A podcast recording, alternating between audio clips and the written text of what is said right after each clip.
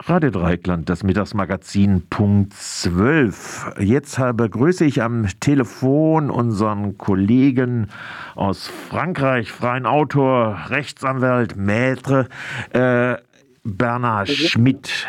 Hallo. Hallo, Bernhard. Bernhard, die Parlamentswahlen sind jetzt in Frankreich in zwei Wochen, gut zwei mhm. Wochen, die erste Runde. Wir haben uns schon mal unterhalten über die Frage der Entwicklung des Linksbündnisses, dass es eins gibt zu diesen Wahlen.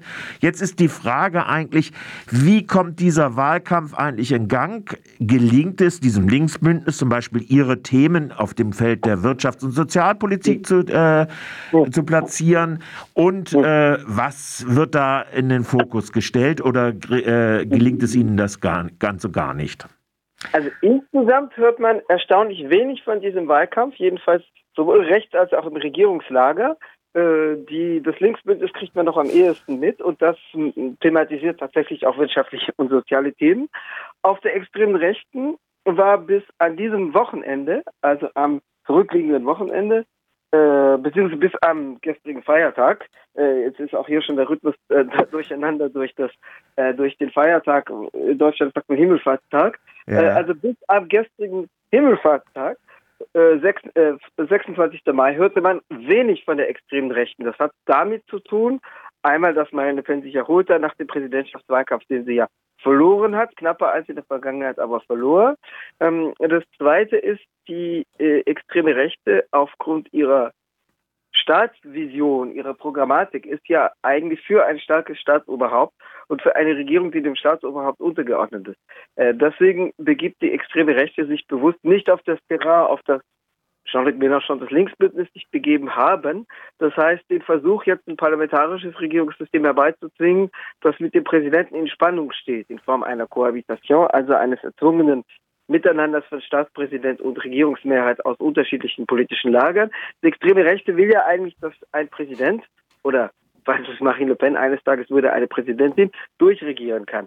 Das sagt Marine Le Pen auch, dass sie jetzt nicht darauf setze und nicht daran glaube, dass es eine zu Macron gegnerische Mehrheit gibt, die sozusagen vom Parlament aus gegen ihn im Élysée-Palast durchregiert. Deswegen war, herrschte eigentlich bei der extremen Rechten lange Zeit auf nationaler Ebene relative Funkstille nach dem Ausgang der Präsidentschaftswahl, was natürlich nicht verhindert, dass die beiden Parteien der extremen Rechten, der Rassemblement National, also die Partei von Marine Le Pen und äh, Reconquête, das ist die Partei äh, von Eric Zemmour, dessen Präsidentschaftskandidatur ja stärker scheiterte als von ihm erwartet. Äh, das verhindert nicht, dass diese beiden Parteien jetzt natürlich Wahlkreiskandidaten und Kandidatinnen aufstellen. Das taten beide. Es gab auch den Versuch von Seymour, da ein Bündnis äh, zu erreichen, ein Bündnis hinzukriegen, aber das möchte der Rassemblement National nicht, der natürlich mehr zu verlieren hat als der Newcomer Eric Seymour. Seymour und seine Partei werden wahrscheinlich keine Kandidatur durchbekommen ins Parlament, oder wenn dann nur ihn, Seymour, der in Saint-Tropez in in einem, ah. in einem Nobelbadeort kandidiert. Ähm, das Regierungslager rührte sich lange Zeit auch kaum. Äh, Macron wirkte ja vier Wochen dran herum, eine Regierung zu bilden nach seiner Wiederwahl. Die neue Regierung, die zum Teil die alte ist, aber nicht vollständig, unter äh, Premierministerin Elisabeth Born, die in der Vorgängerregierung Arbeitsministerin war, äh, ganz früher mal Transportministerin, zuletzt Arbeitsministerin, die wurde am 20. Mai vorgestellt, also vorigen Freitag, und äh, äh, kommt jetzt schon in die sogenannte Reserveperiode, also in die Periode, in der das Regierungslager äh, eine gewisse Neutralität, eine gewisse innenpolitische Neutralität wahren muss, äh, weil die amtierende Regierung keine Kandidaturen explizit bevorzugen darf. Das heißt, es kommt jetzt auch keine Gesetzesankündigung dieser Periode, wo es ja tatsächlich nur noch gut zwei Wochen sind, bis zur Parlamentswahl. Insofern hört man vom Regierungslager wenig, außer den Ankündigungen, dass gegen die Preisexplosion, Preissteigerung etwas getan werden solle. Das war aber schon Thema im Präsidentschaftswahlkampf und damals schon mit den Rezepten des Regierungslagers, die jetzt halt nochmal bestätigt werden. Das heißt, gezielte Preis, nicht Preissubventionen, aber gezielte äh, Ausgleichszahlungen für ärmere Einkommensklassen. Also es gibt keine generelle Preissubvention, die bei Treibstoff, was ja ein Gegenstand der Preisexplosion war, auch so, äh, ökologisch nicht wünschenswert wären. Und wenn es äh, sozial undifferenziert wäre, was, was auch die großen SUV-Fahrer und so weiter bevorzugen würde. Aber es gibt, sagen wir mal, gezielte, nicht Preissubventionen, aber Ausgleich Ausgleichszahlungen, Ausgleichsleistungen für ärmere und zum Teil mittlere Einkommensklassen. Das wurde im Präsidentschaftswahlkampf angekündigt und das wird auch jetzt wieder angekündigt. Ähm, ansonsten gibt es eigentlich gar keine großen Themen, bis auf eines. Äh, es gab vor knapper Wochenfrist ähm, ein, eine Abstimmung im Stadtrat von Grenoble. Und Grenoble regiert eine Koalition aus Grünen und Mélenchon-Leuten. Das nahm in gewisser Weise das, das Linksbündnis, das jetzt im Mai gebildet wurde, vorweg. Und die äh, stimmten vor einer Woche einem Beschluss zu, oder vergangene Woche wurde er vorbereitet, am Montag wurde er formal angenommen, äh, der äh, Bekleidungsfreiheit in Badeanstalten zulässt. Also da geht es sowohl um oben ohne Baden als auch um den berüchtigten Burkini. Burkini, ja. Hm. Genau. Und das, äh, also da, dazu gibt es eine Wahnsinnsdebatte, das äh, scheucht natürlich alle auf. Äh, Komisch, ja. Äh, ja, weil es natürlich identitätspolitisch völlig aufgeladen wird. Von den Islamisten über die Feministinnen bis zu den hauptberuflichen Islamhassern und zurück. Und ja. ähm, äh, deswegen äh, gibt es darum eine völlig überfrachtete symbolpolitische Debatte. Und das hat Marine Le Pen jetzt nochmal hinterm Ofen hervorgelockt, weil sie sich da nochmal lautstark zu Wort meldete. Davor hat man nicht, von, nicht viel von ihr gehört, außer um die Ernennung des Bildungsministers zu kommentieren. Der vorige Bildungsminister war ja auch eher ein hauptberuflicher Islamhasser und Verteidiger der französischen ewig republikanisch-laizistischen Identität, die auch stark mystifiziert und äh, identitätspolitisch überfrachtet ist. Äh, äh, Jean-Michel Blanquer, der bei den Lehrkräften verhasst war aufgrund seiner Politik im Haus, im Bildungsministerium, der aber darüber hinaus sich sehr stark mit so antimuslimischer Identitätspolitik aus dem Fenster hängte, persönlich Seminare dazu leitete und pipapo. Blanquer wurde ausgetauscht, das war auch unvermeidbar, weil er für die Lehrkräfte wirklich ein rotes Buch war.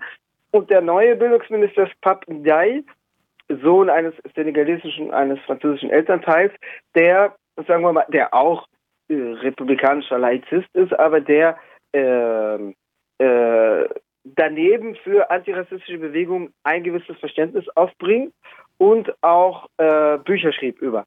Äh, der seine Doktorarbeit schrieb über Antirassismus in den USA oder afroamerikanische Bewegungen in den USA, Bürgerrechtsbewegungen in den USA und der Verständnis hat für antirassistische Bewegungen in Frankreich, der zuletzt das Museum für die Geschichte der Immigration in Frankreich leitete.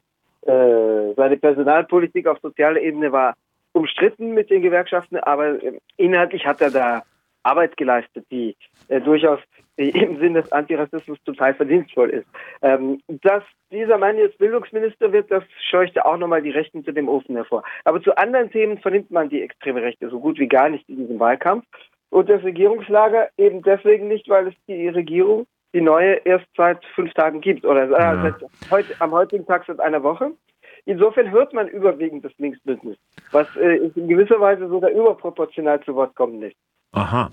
Also das heißt, äh, Sie kommen doch durch mit Ihren Thematiken das, äh, vom Linksbündnis her. Wie reagieren Sie denn auf die äh, äh Ankündigung von äh, Macron, zumindest mhm. auszugleichen in den mittleren und unteren Einkommensklassen bestimmte. Also wir bezeichnen es als unzureichend. Also natürlich, man darf sich jetzt nicht erwarten, dass sie der Regierungspolitik applaudieren, sonst brauchen sie nicht als Oppositionsbündnis anzutreten im Übrigen. Äh, natürlich ist es auch unzureichend auf vieler Hinsicht. Also was das Linksbündnis und davor Präsidentschaftskandidat Mélenchon äh, vertritt, vertrat und vertritt, ist äh, eine, einen Preisstopp für Grundbedarfsgüter. Äh, das lässt das EU-Recht nur ausnahmsweise zu, aber eben in Krisenzeiten schon. Und zumindest in einem französischen Departement in La Réunion, einem in Anführungszeichen Überseedepartement im Indischen Ozean, gibt es eine solche, eine solche Preiskontrolle auch. Also nicht generell, aber ähm, im, im Bereich Grundbedarfsgüter. Also Mélenchon sagte, er würde 100 einen Warenkorb von 100 Grundbedarfsgütern, Grundbedarfsgütern festlegen, für die eine Preiskontrolle, eine Preisobergrenze eingezogen werden soll. Das äh, ist sozusagen seine Alternative zu, äh, zu den, sagen wir mal, gezielten, aber auch temporären, also zeitlich begrenzten Ausgleichszahlungen, die, die das Regierungslager anbietet. Nun ist ja so